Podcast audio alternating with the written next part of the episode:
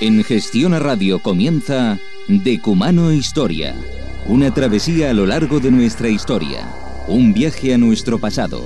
Dirige y presenta David Benito.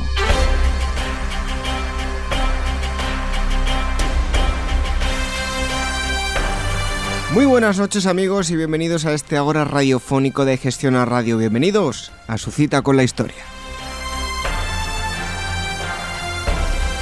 Comenzamos en este momento una nueva asamblea cargada de contenidos. Ya saben que dejamos pasar al ágora a todos aquellos que quieran, sea cual sea su sexo o edad. Todos pueden disfrutar con los sabios que hoy tendremos en el programa. Y será lo siguiente, la primera parte viajaremos junto a Mercedes Vilanova hasta uno de esos lugares marcados por el horror de la esvástica. Conoceremos algunas de las historias de españoles que tuvieron que pasar por Mauthausen. Historias que nunca debemos olvidar. En segundo lugar, les hablaremos de historia antigua, cómo estudiarla y qué enseñanzas podemos sacar. Y en tercer lugar, toca sección de historia militar con Despertaferro y hablaremos de la conquista de México. Para terminar, como siempre, noticias del mundo de la historia y la arqueología. La pasada semana dijimos que regalaríamos un libro, La balada de Billy el Niño, del escritor Alfonso Domingo. Preguntábamos el año en que murió Billy el Niño. La respuesta era 1881. Y el ganador es Antonio Vacas. Felicidades y esperamos que disfrute con el libro. Les recordamos que nos pueden encontrar en dos direcciones web, www.agorahistoria.com y www.decumanohistoria.com. También en facebook.com barra agorahistoria programa y ese es, eh, por cierto, nuestro único Facebook y nuestro Twitter, arroba agorahistoria, nuestro correo electrónico, contacto arroba agorahistoria.com.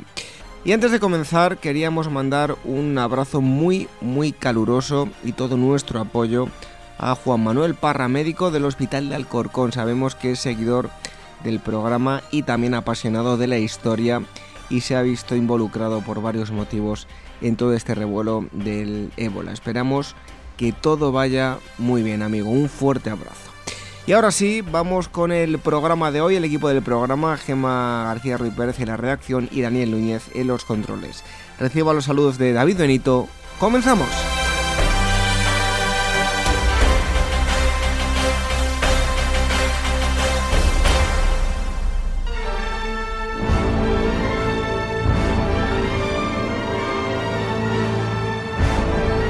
Decumano, donde la historia es la verdadera protagonista.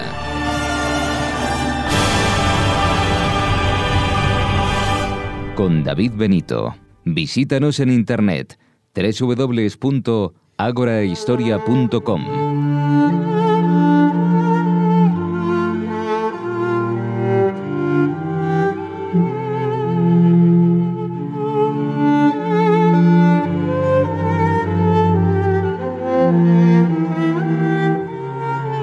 los siguientes minutos les vamos a hablar de deportados, de personas forzadas a salir de su país y después torturadas por el régimen nazi.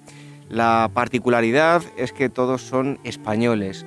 Hoy les hablaremos de varios españoles que cayeron en las garras de Hitler y sufrieron las atrocidades de los adeptos de la esvástica. Creo que por mucho que hablemos de este tema nunca será suficiente, siempre hay que tener presente que este, este tipo de actos y hacérselo saber a futuras generaciones, porque solo así podremos evitar que vuelva a suceder. Y ese es parte del trabajo de nuestra invitada, ella es Mercedes Vilanova, es eh, catedrática emérita de la Universidad de Barcelona y pionera en la utilización de fuentes orales para la historia. Recientemente publicó Mauthausen, después Voces de Españoles Deportados de la editorial Cátedra. Mercedes, encantados de que esté esta noche con nosotros y bienvenida. Vale, gracias. Yo también estoy mm, feliz de hablar contigo. Eh, Mercedes, usted ha entrevistado a muchas personas eh, que han vivido el horror nazi. ¿Llega uno a acostumbrarse a ese tipo de, relatos o sus atrocidades fueron tales que uno no deja de sorprenderse? Bueno, esto mm, es imposible no sorprenderte porque en realidad cuando tú entrevistas si no te sorprende no puede surgir la empatía y entonces la fuente oral fracasa. Es decir, has de estar siempre abierta a lo nuevo, a lo insólito. Has de esperar que surja algo que no sabes. Y si crees que te van a contar lo mismo como un disco rayado, no vale la pena que entrevistes.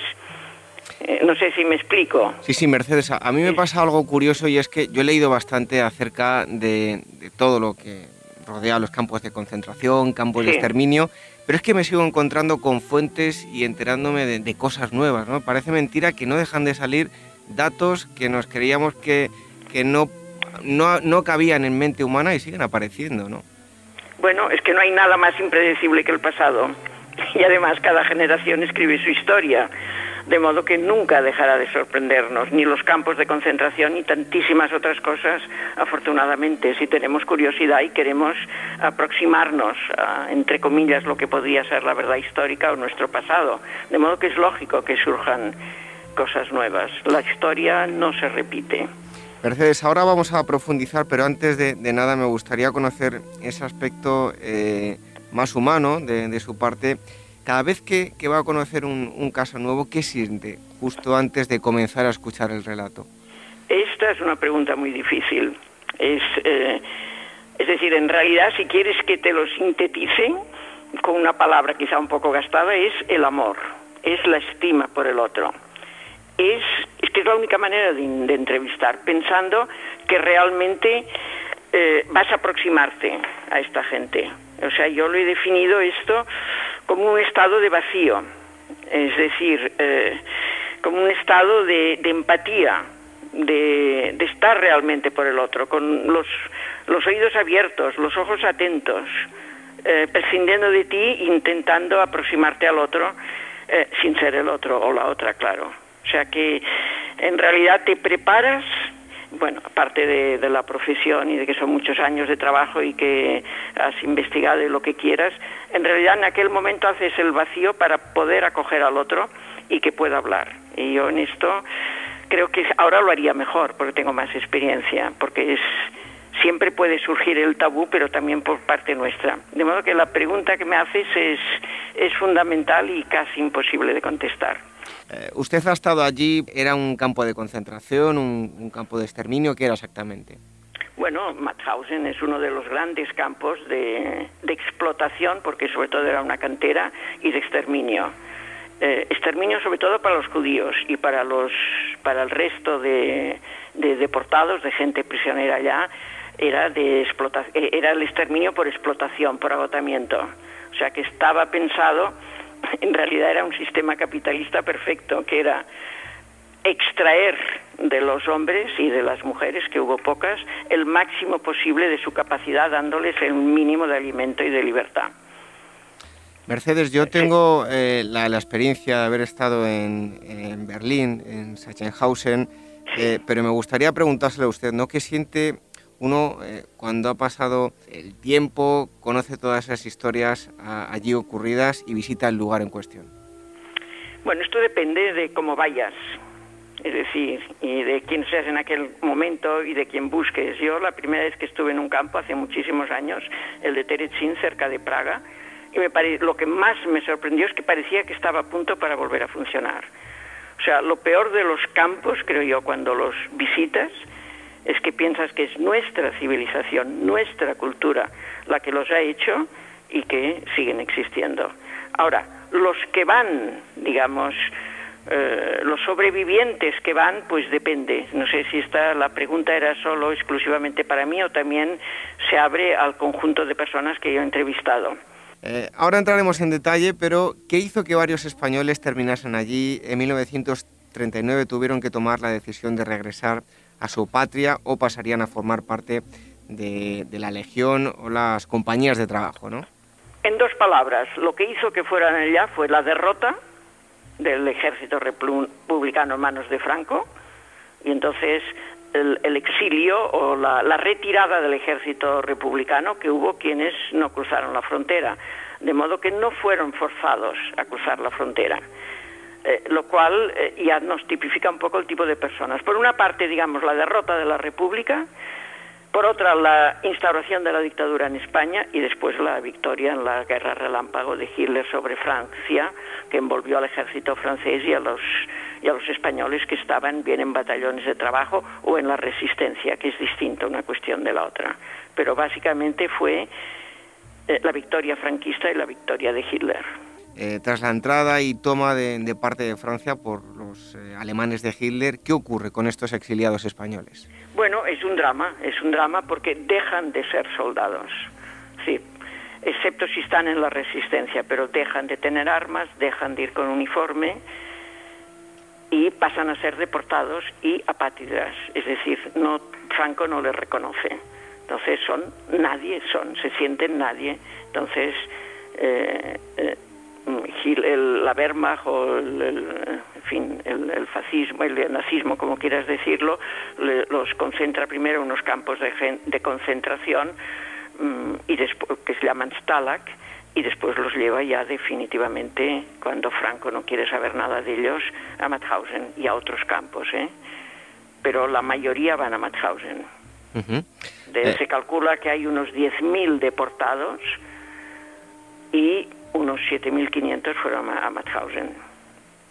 Eh, Mercedes, ¿qué tipo de personas en cuanto si hablamos bueno, por lo que te he dicho, es, eh, claro, es un tipo de persona eh, mayoritariamente hombres, aunque también hubo gente, hubo soldados, sobre todo gente con graduación militar que huyeron con la familia y, y gente política que no eran soldados, pero la mayoría son hombres, la mayoría son de extracción republicana, casi te diría también anticlerical, eh, la mayoría, bueno, por no decir todos son alfabetizados, lo que en la España de entonces es realmente ya un grado.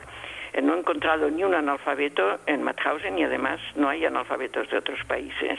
Entonces, yo les he denominado una cierta élite por sus ideas políticas, por su formación y mm, por su eran mayoritariamente jóvenes, aunque hubo gente pues de 30, 40 años que entonces ya era mucho. Pero son un grupo aguerrido, escogido, valiente si quieres. Eh, en líneas generales, ¿cómo podemos decir que, era la vida en, en este campo? ¿Qué ocurría?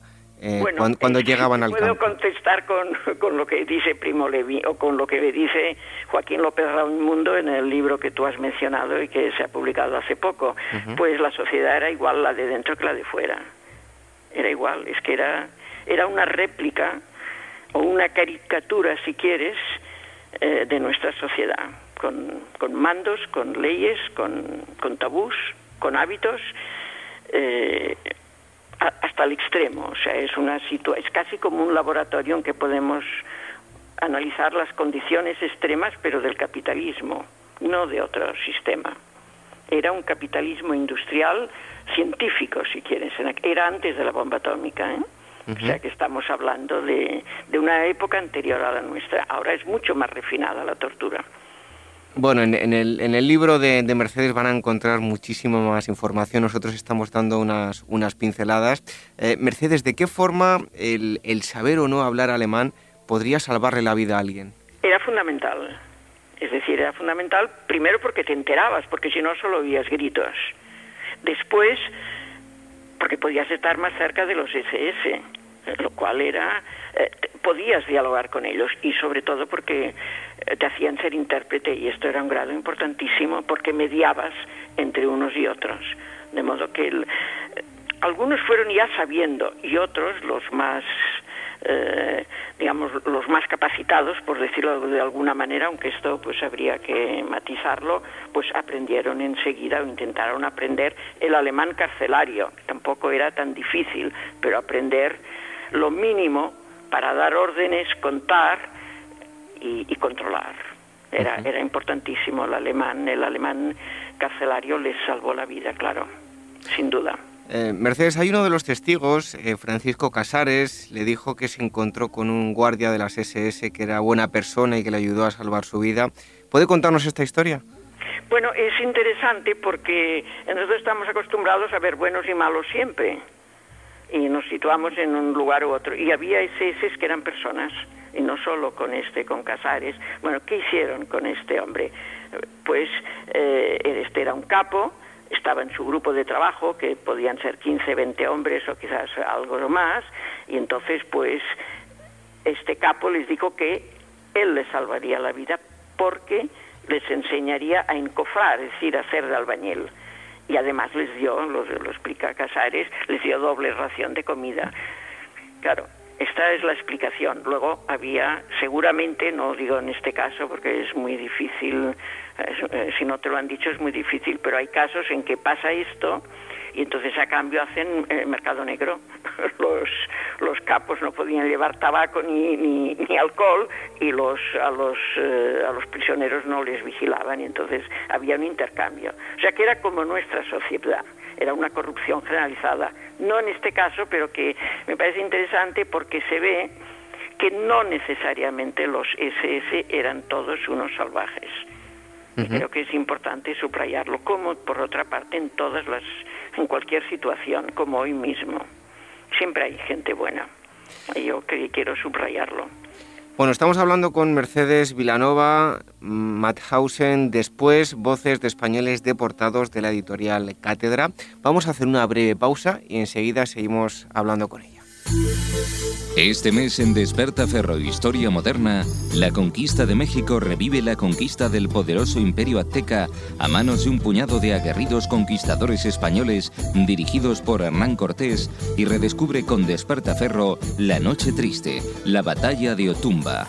A la venta en librerías, kioscos, tiendas especializadas y www.despertaferro-ediciones.com.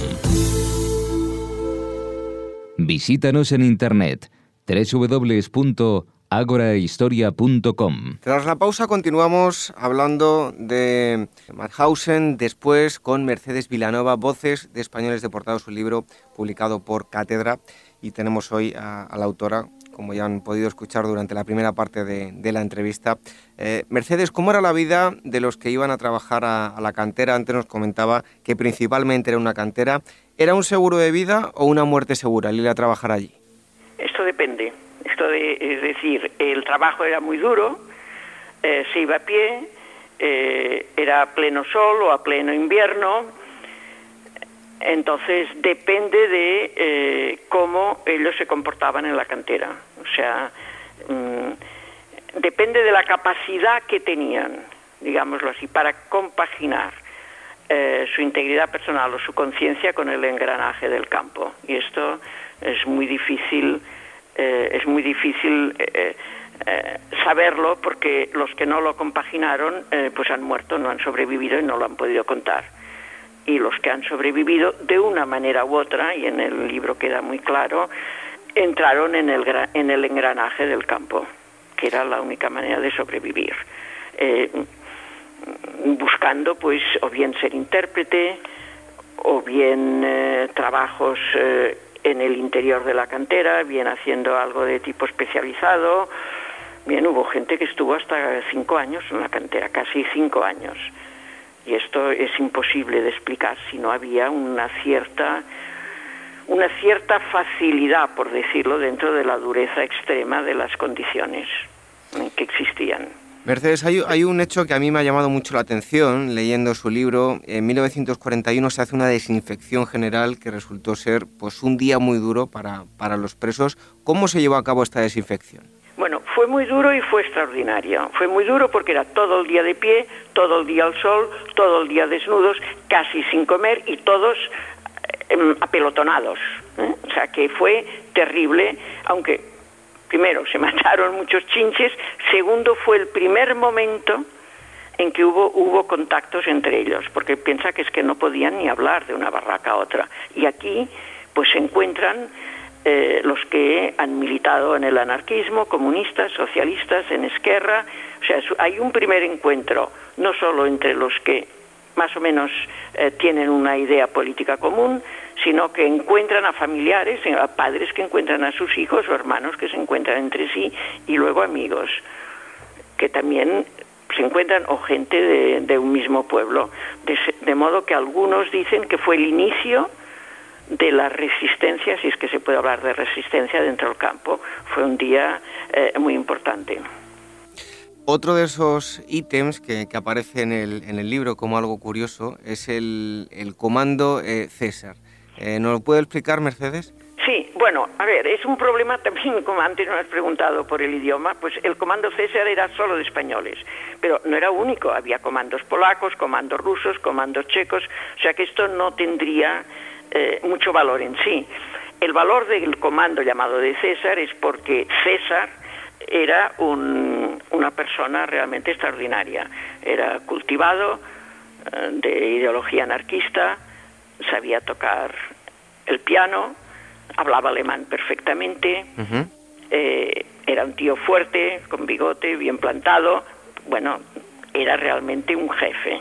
Y el que fuera anarquista, claro, esto eh, demuestra hasta qué punto eh, había topos dentro del mismo campo, es decir, porque hubo una lucha tremenda, o es lo que, o sea, el recuerdo de la guerra civil estaba presente y entonces en el libro pongo muy bien quienes defienden a César como un gran líder que permitió que muchos se salvaran y otros que consideran que era casi la quinta columna de España porque dicen que había estado afiliado al PUM o lo que fuera. Pero es un es un comando interesante y Amat Piniella, que es el que ha escrito una de las grandes novelas sobre sobre la sobre Mauthausen, que estuvo internado en Mauthausen, eh, él le, llama César Augusto y hace una biografía de este comando y de César que realmente es conmovedora. De modo que tiene, eh, para nosotros tiene una gran importancia y en, la muestra de gente que yo he entrevistado, de sobrevivientes, hay seis que estuvieron en este comando, de modo que puedo presentar las diferentes versiones del comando. Pero vivían mejor, se comía mejor. Eh, Mercedes, hay un, un, asunto, siempre vemos a, bueno, a, los adeptos a la esvástica eh, como casi, casi hombres de, de hierro, eh, personas muy frías, pero el tema de la homosexualidad es algo de lo que no se ha hablado mucho, pero que hubo un gran número de, abusos en el campo y homosexualidad en varios sentidos, ¿no? Sí, precisamente en mi libro este es un tema fundamental que, es, que no está tratado. Entonces, vamos a ver, los homosexuales iban con un, con un con una eh, se les identificaba con el, con el color rosa. Había, estaban perseguidos. De todas maneras, la homosexualidad estaba muy extendida, porque sobre todo los jóvenes pues eran mediterráneos, eran guapos, eran del sur, estaban, bueno, realmente eran presa de los jefes de barraca y de los capos.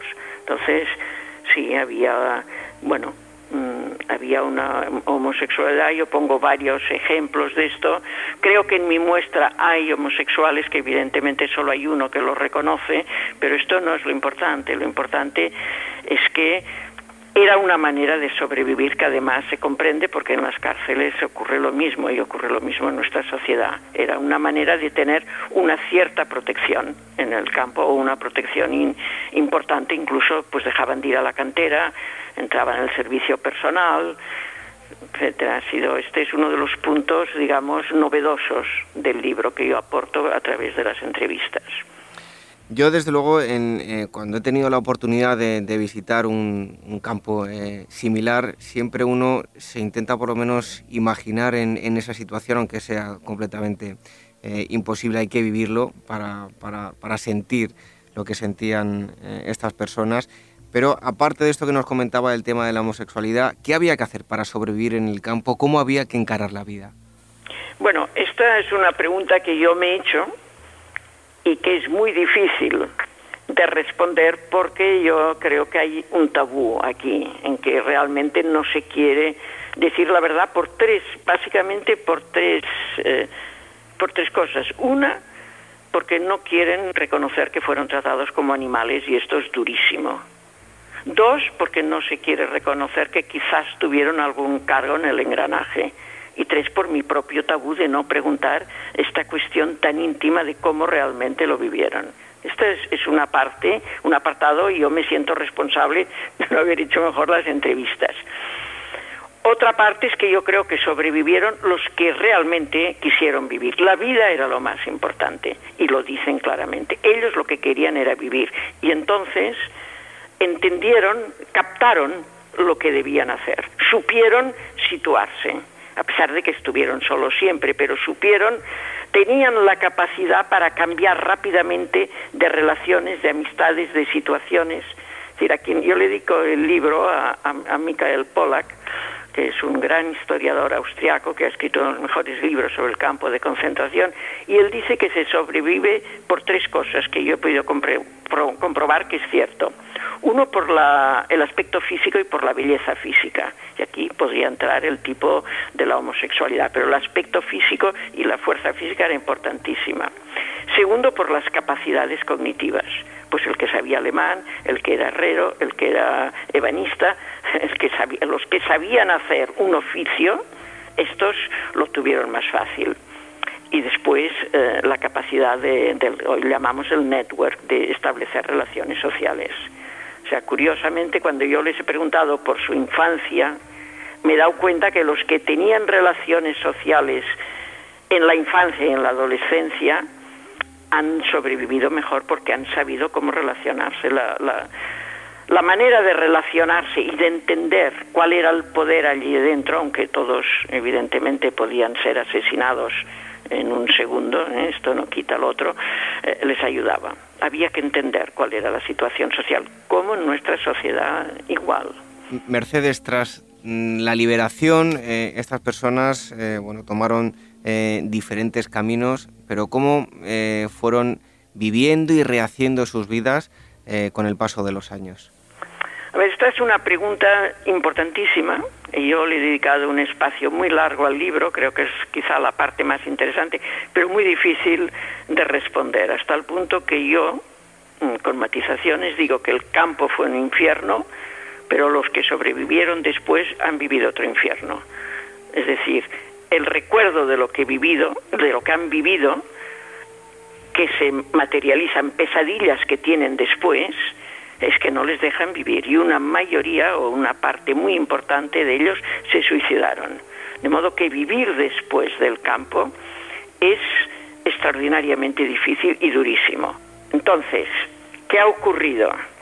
Que la sociedad que les encerró en el campo, Occidente, ¿eh? después no ha querido saber cómo han vivido en el campo y no les ha dejado explicar no les hemos querido realmente escuchar. Ellos se quejan de que ha, habido un silencio en torno a ellos hasta hace muy poco.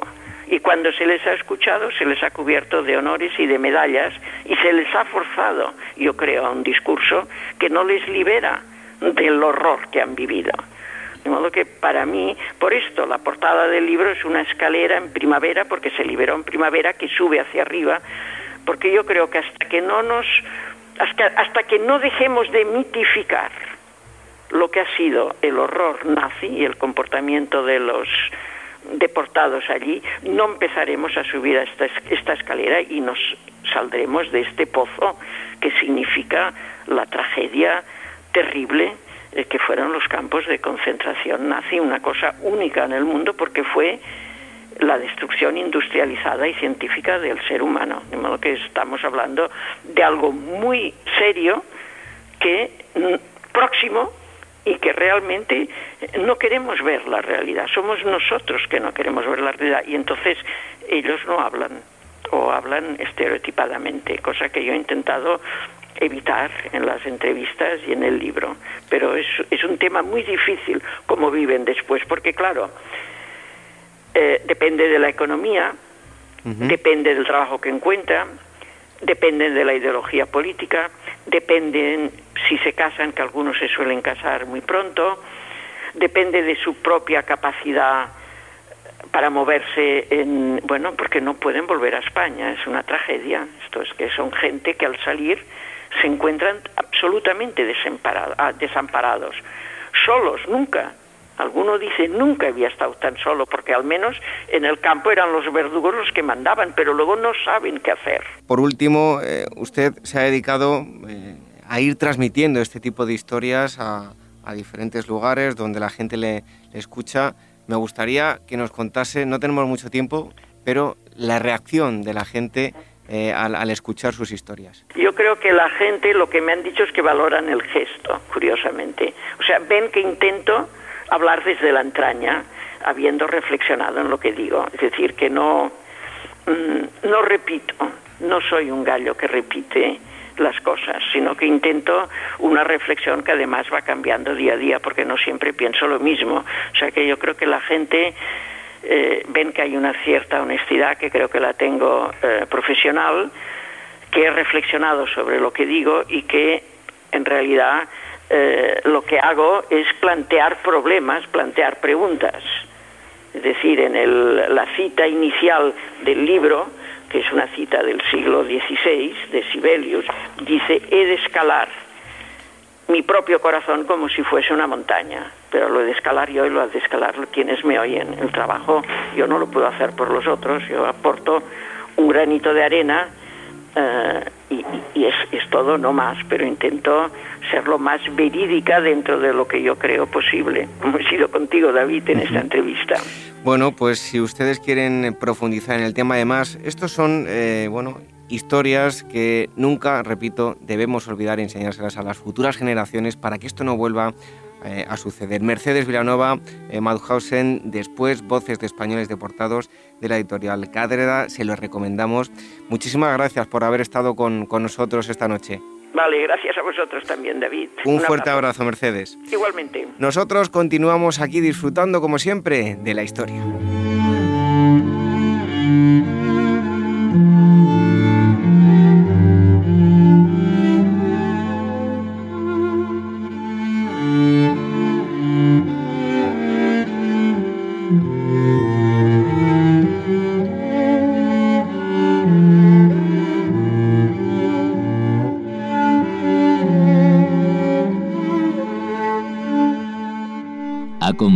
A transitar la senda de nuestros antepasados en Gestión a Radio con David Benito.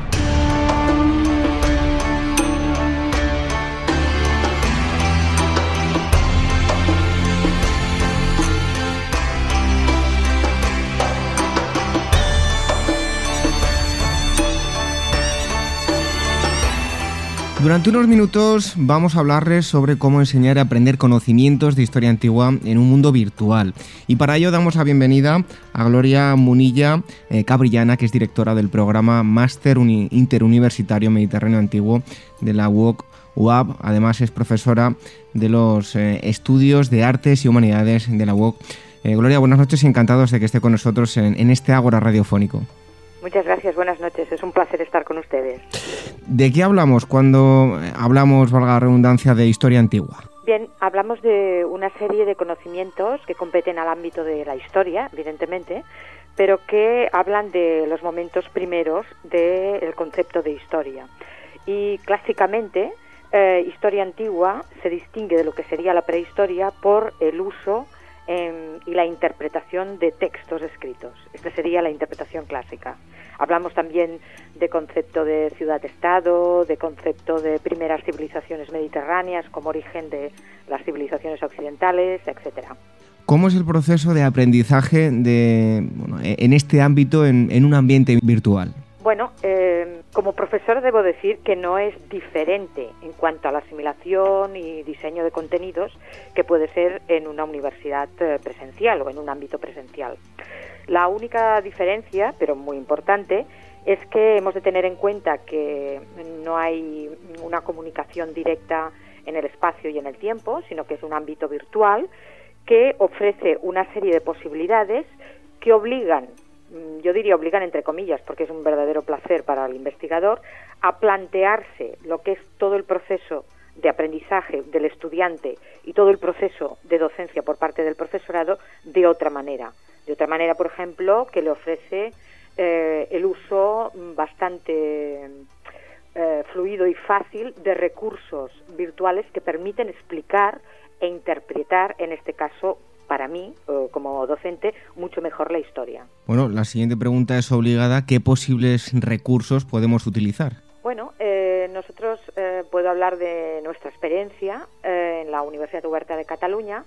Lo que ofrecemos son aulas virtuales, aparte de espacios virtuales universitarios, que Em, tienen una serie de posibilidades muy buenas. Eh, en, precisamente en el máster universitario que nosotros eh, dirigimos y que impartimos, eh, utilizamos unas aulas que son las más recientes en las cuales el, tanto el estudiante como el profesor puede crear su propio espacio docente y de aprendizaje personalizado. Eso quiere decir que tiene los clásicos espacios de que se decimos en castellano de tablón, de foro, de debate, que, reproducen de alguna manera ámbitos que se pueden tratar en el espacio presencial, pero tenemos una serie mm, directa de recursos como puede ser el uso directo de Prezi, de wikis, de blogs y de otros recursos virtuales. Sabemos que lo que es Internet y los espacios virtuales evolucionan muy rápidamente, que permiten tanto al profesor como al estudiante em, aprender, enseñar y aprender de una forma más fluida y muy intensa. Además, eh, a diferencia de lo que se podría pensar, y eso lo podemos plantear por la experiencia que llevamos ya de 15 años en una universidad virtual, la relación con el estudiante para el profesor y al, revés es mucho más personalizada, en tanto en cuanto eh, puede haber un tú a tú directo para consultas, para debates, etcétera, etcétera. además, eso permite, por ejemplo, diseñar actividades de evaluación. Nosotros utilizamos un método de aprendizaje que se basa en la evaluación continuada del estudiante con una serie de etapas hasta llegar a la evaluación final y permite describir una serie de actividades que ha de desarrollar el estudiante que pueden ser tanto individuales como en grupo. Una de las cosas que eh, que valoramos es la posibilidad de que el estudiante pueda elegir entre hacer una actividad individual porque su, su cantidad de trabajo y el día a día no le permite coincidir, aunque no sea en el tiempo, pero sí en el espacio con otros estudiantes, pero también hay la posibilidad de hacerlo en grupos. Ahora puedo explicarle, por ejemplo, tenemos una asignatura que habla del factor fenicio en el Mediterráneo antiguo, que eh, la primera actividad que van a desarrollar a partir de la semana que viene, que es cuando comienza el curso, es eh, explicar el factor geográfico del Mediterráneo como elemento mm, interpretativo básico para entender la evolución del mundo antiguo en la cuenca mediterránea. entonces, pues los estudiantes tienen la posibilidad de, desde en diferentes grupos, de trabajar, por ejemplo, la relación de las ciudades fenicias con los pueblos eh, de la cuenca mediterránea en el segundo milenio, o por ejemplo cómo se estructuraban las ciudades fenicias en el Mediterráneo oriental, o por ejemplo cómo fue el proceso de colonización fenicia, pero físicamente, entender las rutas, entender las áreas, etcétera, etcétera. Y esto a través pues de una serie de recursos como puede ser Wiki, puede ser Prezi u otros. Eh, Gloria, ¿cuáles son los intereses de los estudiantes que se matriculen en, bueno, en un ámbito de conocimiento relacionado con la historia antigua? A ver, eh, en general, para cualquier universidad, aquellos estudiantes que em, optan por el mundo antiguo, la historia antigua, la prehistoria, hay dos tipologías muy claras. Aquellos que realmente quieren hacer carrera académica y ser investigadores y especialistas en el ámbito de conocimiento, eso está claro.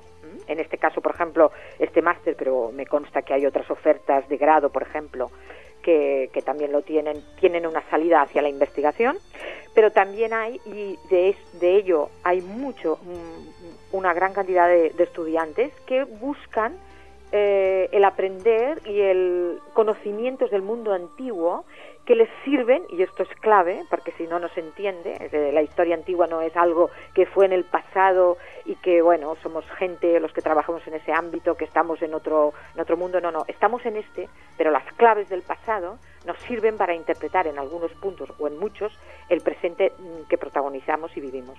Pues hay también este perfil de estudiante que le interesa comprender la historia, la evolución histórica y, por, y buscar también las raíces de su propia cultura, etcétera, etcétera. Eh, Gloria, para ir concluyendo, ¿qué oferta docente virtual hay actualmente sobre historia antigua? Y sobre historia antigua, virtual, directamente en el modelo WOC, que hay otras universidades como puede ser UNID, etcétera, no hay. Solo hay esta, la de la WOC, y es un máster, ¿de acuerdo? A eso sí, por ejemplo, la UNED tiene alguna oferta de grado en el ámbito, y de máster me consta, en el ámbito del mundo clásico, eh, tanto en grado como en máster solo que la metodología no es exactamente la que se utiliza en una universidad única y exclusivamente virtual. Pero esta sería una única, un poco la, diferencia. Eh, Gloria Munilla Cabrillana es directora del programa de máster interuniversitario Mediterráneo Antiguo de la UOC, eh, UAP, y además es profesora de los estudios de artes y humanidades de la UOC. Muchísimas gracias por haber estado hoy con nosotros. Muchísimas gracias a ustedes por darme la, la oportunidad de estar. Buenas noches. Buenas noches y le esperamos aquí muy pronto. Un fuerte abrazo.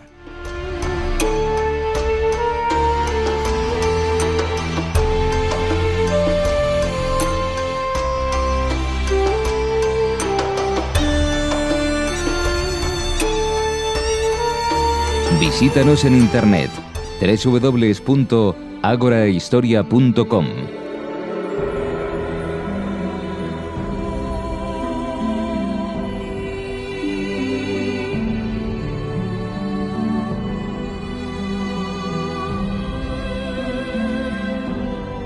Y llega el momento de hablar de historia militar, así nos lo dice la música, y de dar la bienvenida nuevamente a nuestros amigos de, de Despertaferro. Es una revista de historia política y militar y hoy nos vamos a centrar en historia moderna. Así es eh, el número que va a aparecer este mes de octubre, Historia Moderna número 12, que trata el tema de la conquista de México y hoy tenemos con nosotros a Javier Gómez, que es coeditor de la revista Despertaferro. Javier, muy buenas noches y, y bienvenido. Buenas noches, David. Como decía, vamos a hablar de la conquista de, México. Antes de nada, para que nos presentes un poco el, número en líneas generales, eh, cuéntanos quiénes eh, participan, son autores eh, españoles, mexicanos, todo el material gráfico que se reúne en el número, cuéntanos. Sí, lo interesante de este número precisamente es la combinación de puntos de vista que supone el aporte tanto de, autores españoles como mexicanos, que es algo que no suele ser eh, especialmente habitual. Y, nosotros planteamos esta, esta mezcla de, opiniones, este intercambio de ideas, de puntos de vista, y, nosotros creemos, tenemos la convicción, ya lo hemos eh, comprobado en otros números de la revista, que esto enriquece muchísimo el, contenido, tener visiones tan diversas de investigadores que, que, bueno, están en, la brecha de, todas las novedades que se están... Eh, que están tratando hoy día, en especial eh, los, mexicanos, sin más lejos, que están trabajando mucho en arqueología, en el plano del armamento mexica, en el plano de las mentalidades, etcétera. Y todo esto ilustrado, como bien decías, por un, contenido gráfico marca de la casa, eh, bueno, repleto de ilustraciones, de, mapas, donde se puede seguir eh, perfectamente la secuencia de los acontecimientos, que de otra manera sería bastante complejo y, bueno, esto viene rematado con una vista aérea de, la ciudad, de esta gran urbe de Tenochtitlan durante el sitio de, de Hernán Cortés en, 1521. Sin duda, eso un rasgo muy característico de Despertaferro, además de una buena literatura, siempre un gran desarrollo a nivel eh, gráfico. Eh, bueno, eh, Javier, ¿qué se encuentran los españoles a su llegada a México? Bueno, estamos hablando, por contextualizarlo en cuanto a fecha, Cortés desembarca en México por primera vez en 1519 y lo que se encuentra es una realidad eh, sumamente compleja. Estamos hablando de un mosaico de pueblos, lenguas, culturas eh, muy diverso, pero sometido por el imperio azteca. Eh, imperio azteca, que en realidad es, azteca es un término mucho más genérico de, lo que se viene utilizando. Es un término más cultural, designa un grupo de, pueblos con una cultura y una lengua común, el, náhuatl, pero que, que, lo más correcto sería hablar de imperio mexica, no de imperio, de imperio azteca. Este imperio mexica, eh, situado, su, centro neurálgico estaría situado en la zona central del actual México, eh, de hecho, en la zona que corresponde a, la actual Ciudad de México, em, estaría formado por una triple alianza de ciudades eh, a, orillas del lago de Texcoco. bueno, de hecho, una de ellas no estaría a orillas, estaría en el propio lago Texcoco, la gran, la gran ciudad de Tenochtitlan, que sería la que encabezaría esta, esta triple alianza con otras dos ciudades, eh, Texcoco y Tlacopan, que estarían eh, subordinadas, eh, bueno, inicialmente partirían en, una posición de igualdad, pero con el tiempo habrían quedado muy subordinadas y sería esta Tenochtitlan la que tendría una posición absolutamente preponderante.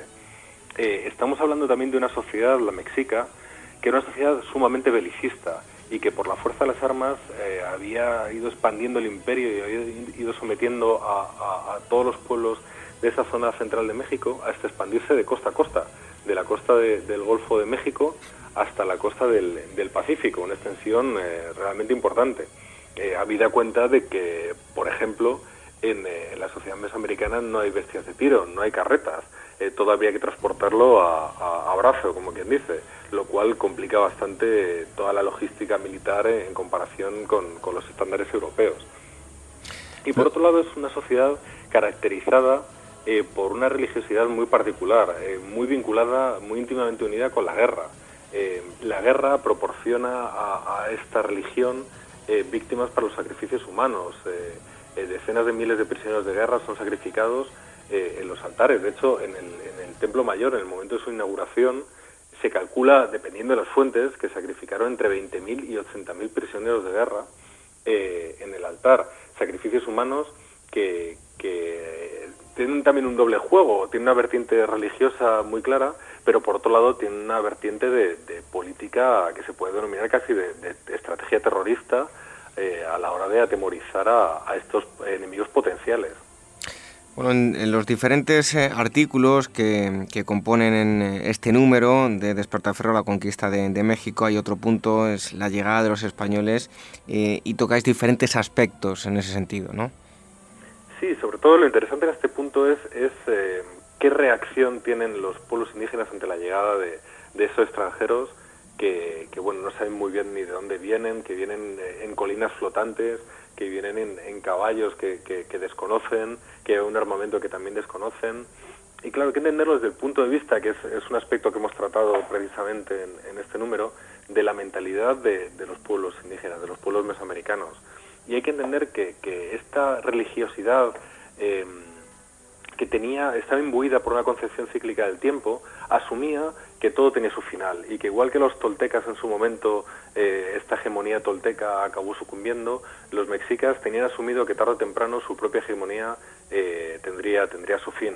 Y, de hecho Moctezuma, el, Moctezuma II, el soberano mexica, eh, era una persona muy profundamente religiosa y, y está imbuido este fatalismo casi mesiánico y, claro, la, llegada de los españoles eh, para él es el, rasgo definitivo de que, de que su, tiempo, su tiempo ha acabado. Pero incluso para los menos fatalistas o para los menos condicionados por estas visiones eh, pesimistas, eh, su, propia idiosincrasia condicionará mucho su forma de combatir al invasor, al conquistador. De hecho, hablamos antes de los prisioneros de guerra sacrificados de los altares. esto era en virtud de la guerra florida, una guerra que, implicaba más la captura del prisionero precisamente para su sacrificio que no su muerte inmediata en el campo de batalla. El propio Cortés, como ocurrirá con muchos otros conquistadores, será, será capturado durante el propio sitio de Tenochtitlan y los mexicas, en vez de darle una muerte inmediata, intentarán arrastrarle al altar para, para sacrificarle y en ese momento conseguirá Cortés eh, zafarse y evitar una muerte eh, segura.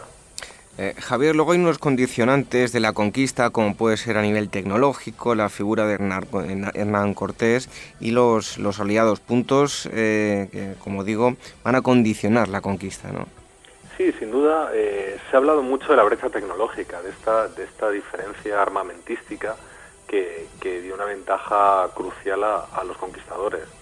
Esto habría que matizarlo, no cabe duda de que las armas de fuego supondrían una revolución para, para unos indígenas que para nada están acostumbrados a esta tecnología y que de las, las, explosiones que provocaban estas armas, las humaredas, los fogonazos, les aterrorizaban. Pero claro, esto en un principio, lógicamente con el paso del tiempo se acostumbran a ello. También hay que entender que el impacto eh, psicológico sería muy fuerte, el impacto práctico que no tanto. Nunca hubo tantas armas de fuego como se necesitaban. La logística de estas armas era muy complicada, se necesitan no solo balas, se necesita pólvora, se necesita mecha, se necesitan diversas piezas de recambio, se necesita toda una, una capacidad logística que complicaba mucho eh, esta capacidad de suministros tan precaria de, los conquistadores. Esas armas se intentan reemplazar por, por ballestas, pero también tienen su eh, complejidad de uso. Son muy lentas en su empleo y lo que un español disparaba una saeta de, ballesta, un indígena podía disparar hasta 12 flechas. Eh, entonces, bueno, complicaba todo esto mucho. Al final, lo que va a marcar la diferencia, eh, en todo caso, serán las espadas, las espadas de, acero, que sí que supondrán una, un auténtico, un auténtico, una, auténtica diferencia tecnológica con respecto al armamento mexica, que, bueno, básicamente era de, madera y piedra. Por otro lado, los conquistadores también se adaptaron mucho al medio. Em, eh, siempre se ha interpretado al conquistador en base al armamento europeo, al armamento que utilizarían estos españoles en Europa, no se ha hecho todavía ningún estudio serio y concienzudo de cuál sería el equipamiento de estos conquistadores en, América, pero a buen seguro incorporaron eh, tanto armamento como sobre todo armamento defensivo. En lo que a corazas se refiere, hay que pensar que en el calor de, México ir embutido en armadura metálica tiene que ser un auténtico suplicio, deben ser hornos eh, portátiles mientras que las armaduras mexicas eh, compuestas de, algodón acolchado pues eran mucho más cómodas e igualmente útiles, con, sobre todo eh, enfrentadas al, armamento mexica que, como hemos dicho, era básicamente madera y obsidiana. Y ya por último, Javier, te voy a pedir brevedad que tenemos poco tiempo. Deberíamos hablar de las consecuencias. Por un lado, pues esa transformación, la universalización de España en un imperio universal y por otro lado pues podemos hablar de, epidemias, el equilibrio ecológico, etcétera, ¿no? Sí, bueno, las consecuencias que tendrá para España, como hemos dicho, es el, primer paso en esta universalización de lo que hasta ahora era una potencia, una incipiente potencia europea y, se irá transformando, será el primer paso en su transformación en un imperio universal y, global. Y por otro lado, las consecuencias que tendrá para México serán, serán eh, profundas y, hondas. Para empezar, la subordinación de, toda la población indígena local, el impacto que, como bien dices, tendrá las epidemias que, diezmarán a la población hasta los límites extraordinarios, y, también el, tema de la culturación, eh, la evangelización de estos pueblos eh, indígenas que vendrá de la mano de un proceso de, de aculturación hispánica que intentará borrar, que no lo conseguirá del todo, pero intentará borrar todas estas raíces culturales eh, propias de, las sociedades mesoamericanas. Bueno, pues todo ello lo encontrarán y lo podrán, podrán ampliar toda esta información en Despertaferro, en historia moderna, historia militar y política, en este caso, como ya decíamos, del mundo eh, moderno. Hoy hemos estado hablando con Javier eh, Gómez, que es coeditor de Despertaferro, y este número del que les hablamos es el número 12, número de octubre, que está dedicado a la conquista de México. Javier, muchísimas gracias por haber estado un día más con nosotros. Muchas gracias, David. Un fuerte abrazo. Dejamos este asunto, pero seguimos aquí disfrutando de la historia.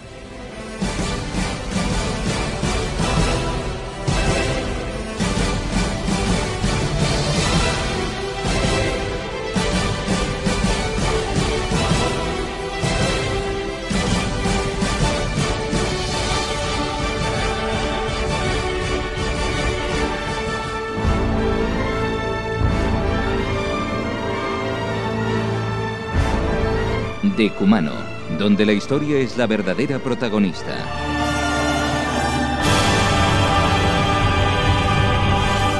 Con David Benito.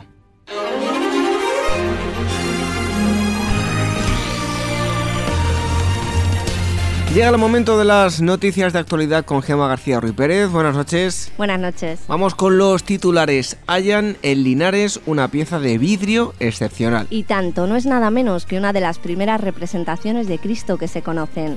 Llevaba oculta 1600 años, vamos desde la segunda mitad del siglo IV, y en ella llama la atención un Jesús imberbe, con el pelo corto y rizado, cuya estética recuerda más a la de un filósofo griego. En cuanto a su uso, sabemos que el vidrio formó parte de una suerte de plato de 22 centímetros de diámetro, que posiblemente se usó para apoyar el pan durante la celebración de la Eucaristía. Además, la pieza tiene la peculiaridad de ser una de las primeras efigies de Cristo, pues fue realizada tras el Edicto de Milán del año 313, fecha en la que Constantino legalizó el cristianismo y permitió por vez primera que el Hijo de Dios pudiese ser representado sin necesidad de alegorías. Descubren el sitio exacto del que partió la expedición más importante de la historia. Los nuevos vestigios hallados en la excavación que se realiza desde hace dos meses en Fontanilla de Palos, Huelva, han servido para señalar el lugar exacto del que partieron hacia Nuevo Mundo Colón y los suyos. Y es que a pesar de que en el año 1992 se supo que la infraestructura portuaria original bien podría situarse en una zona de la localidad conocida como La Vaguada, no ha sido hasta esta semana, 24 años después, cuando han podido constatarse las sospechas con evidencias históricas. El descubrimiento se lo debemos al equipo del catedrático Juan Manuel Campos, que además sostiene que el puerto de Palos estuvo compuesto por un artillero, una fuente, una lota y un alfar, equipado con hasta siete hornos. Y por cierto, una gran noticia, el Ayuntamiento de Palos está trabajando ya en una recreación virtual del lugar, que si todo va bien, muy pronto se hará pública. Encuentran en Sicilia un pecio con 2.000 años. En concreto, el hallazgo ha tenido lugar en Lipari, una de las siete islas eolias que están situadas al norte de Sicilia. El pecio ha sido descubierto a 130 metros de profundidad, gracias a dos mini submarinos dotados de un equipo de grabación y brazos mecánicos, lo cual les ha permitido encontrar en su interior algo sorprendente. Nada más y nada menos que un altar de barro cocido, que en opinión de algunos podría servir para demostrar que en el interior de los barcos se hacían por entonces sacrificios a los dioses, y todo con el fin de propiciar la navegación. Salen a la luz importantes vestigios de origen inca. Conforme anunció este miércoles el Ministerio de Cultura peruano, los restos han sido hallados al sur de la ciudad de Jauja, cita en el centro del país. Sobre ellos sabemos que están relacionados con el llamado Pozo de Ofrendas Líquidas, un misterioso lugar donde en época inca se vertían diversos productos y objetos que eran parte de ceremonias religiosas. También se ha encontrado un enterramiento humano en las inmediaciones, que bien podría haber sido en su día una especie de ofrenda a la fundación de este santuario, un peculiar lugar sagrado donde conforme a los restos ahora descubiertos se rendía culto a Macahuisa, la deidad inca del agua y de las lluvias. Los asturianos, los menos neandertales de España. Fernando Alonso, Melendi y el resto de sus ilustres paisanos comparten la peculiaridad de poseer un rastro de neandertal más bajo en el ADN del que tenemos el resto de sus compatriotas. Al menos esa es la conclusión a la que, para bien o para mal, ha llegado el Departamento de Ciencia y Exploración de la Sociedad National Geographic. La idea del estudio partió de un proyecto gestado en el año 2005 con el fin de determinar el origen de la humanidad y el grado de diversidad genética de los pobladores de distintas partes del globo. Así fue como, tras analizar centenares de muestras obtenidas por medio de un raspado bucal, llegaron a esta curiosa conclusión. Y ojo, porque no es la única. El estudio también ha revelado que los asturianos tienen un linaje materno mucho más antiguo, lo que supone que las oleadas de invasores que fueron asentándose en el territorio se relacionaron con las mujeres allí asentadas. En fin, si don Pelayo levantara la cabeza, no sé yo, ¿qué diría de todo esto? Nace en Valencia un nuevo método para la datación del cobre y el bronce. Así es, el equipo de investigación dirigido por el químico Antonio Domenech presentó esta semana una técnica capaz de salvar los obstáculos y carencias de la datación por radiocarbono. Y es que, como algunos ya sabréis, la datación por radiocarbono no puede aplicarse directamente en piezas metálicas, mientras que este nuevo método, basado en la llamada voltamperometría de micropartículas, es capaz de determinar la edad de dichos objetos con una incertidumbre de tan solo más o menos 150 años. Para conseguirlo, los investigadores se basan en el registro de la respuesta electroquímica de dos productos característicos de la corrosión del cobre, la cuprita y la tenorita. Ello requiere la utilización de solo unos pocos nanogramos de la muestra, que servirán para obtener las señales características de ambos óxidos mediante la transferencia por abrasión sobre un electrodo de grafito cuya respuesta es registrada todo un avance para la arqueología que a partir de ahora podrá fechar de forma mucho más cercana en el tiempo los objetos cuya datación directa era imposible. Las noticias de actualidad con Gemma García Ripérez. Muchas gracias, buenas noches. Buenas noches. Te esperamos la próxima semana nosotros. En un momento nos despedimos. De Cumano, donde la historia es la verdadera protagonista. Con David Benito. Nos tenemos que marchar hasta aquí nuestra asamblea de hoy. Debemos abandonar eh, este ahora radiofónico, pero volveremos a reunirnos en este mismo lugar, en la sintonía de Gestión a Radio, el próximo sábado a la misma hora, a las 22 horas. No nos fallen. Y recuerden que pueden escuchar los programas ya emitidos. Tenemos los enlaces en, nuestra página web. Les recordamos dos direcciones para una misma web: www.decumanohistoria.com o también www.agorahistoria.com, nuestro correo electrónico contacto agorahistoria.com y nuestras redes sociales facebook.com barra agorahistoria programa, ese es el único Facebook oficial del programa y también en Twitter arroba agorahistoria. Como les digo, tenemos una nueva cita el próximo sábado, aquí, en la sintonía de Gestión a Radio a las 22 horas. No nos fallen. Y hoy me despido con una frase del escritor suizo Max Picard. Dice así, la palabra verdadera no es nada más que la resonancia del silencio. Buenas noches, hasta el próximo sábado, sean felices.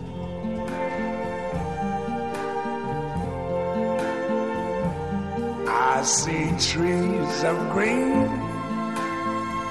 red roses. I see them. And I think to myself, what a wonderful world.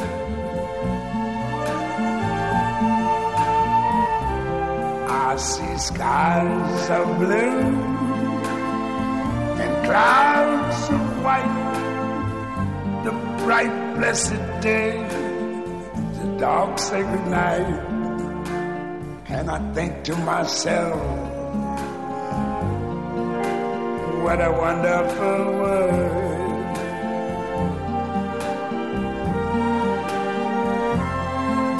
The colors of the rainbow, so pretty in the sky, are also on the faces of people going by. I see friends.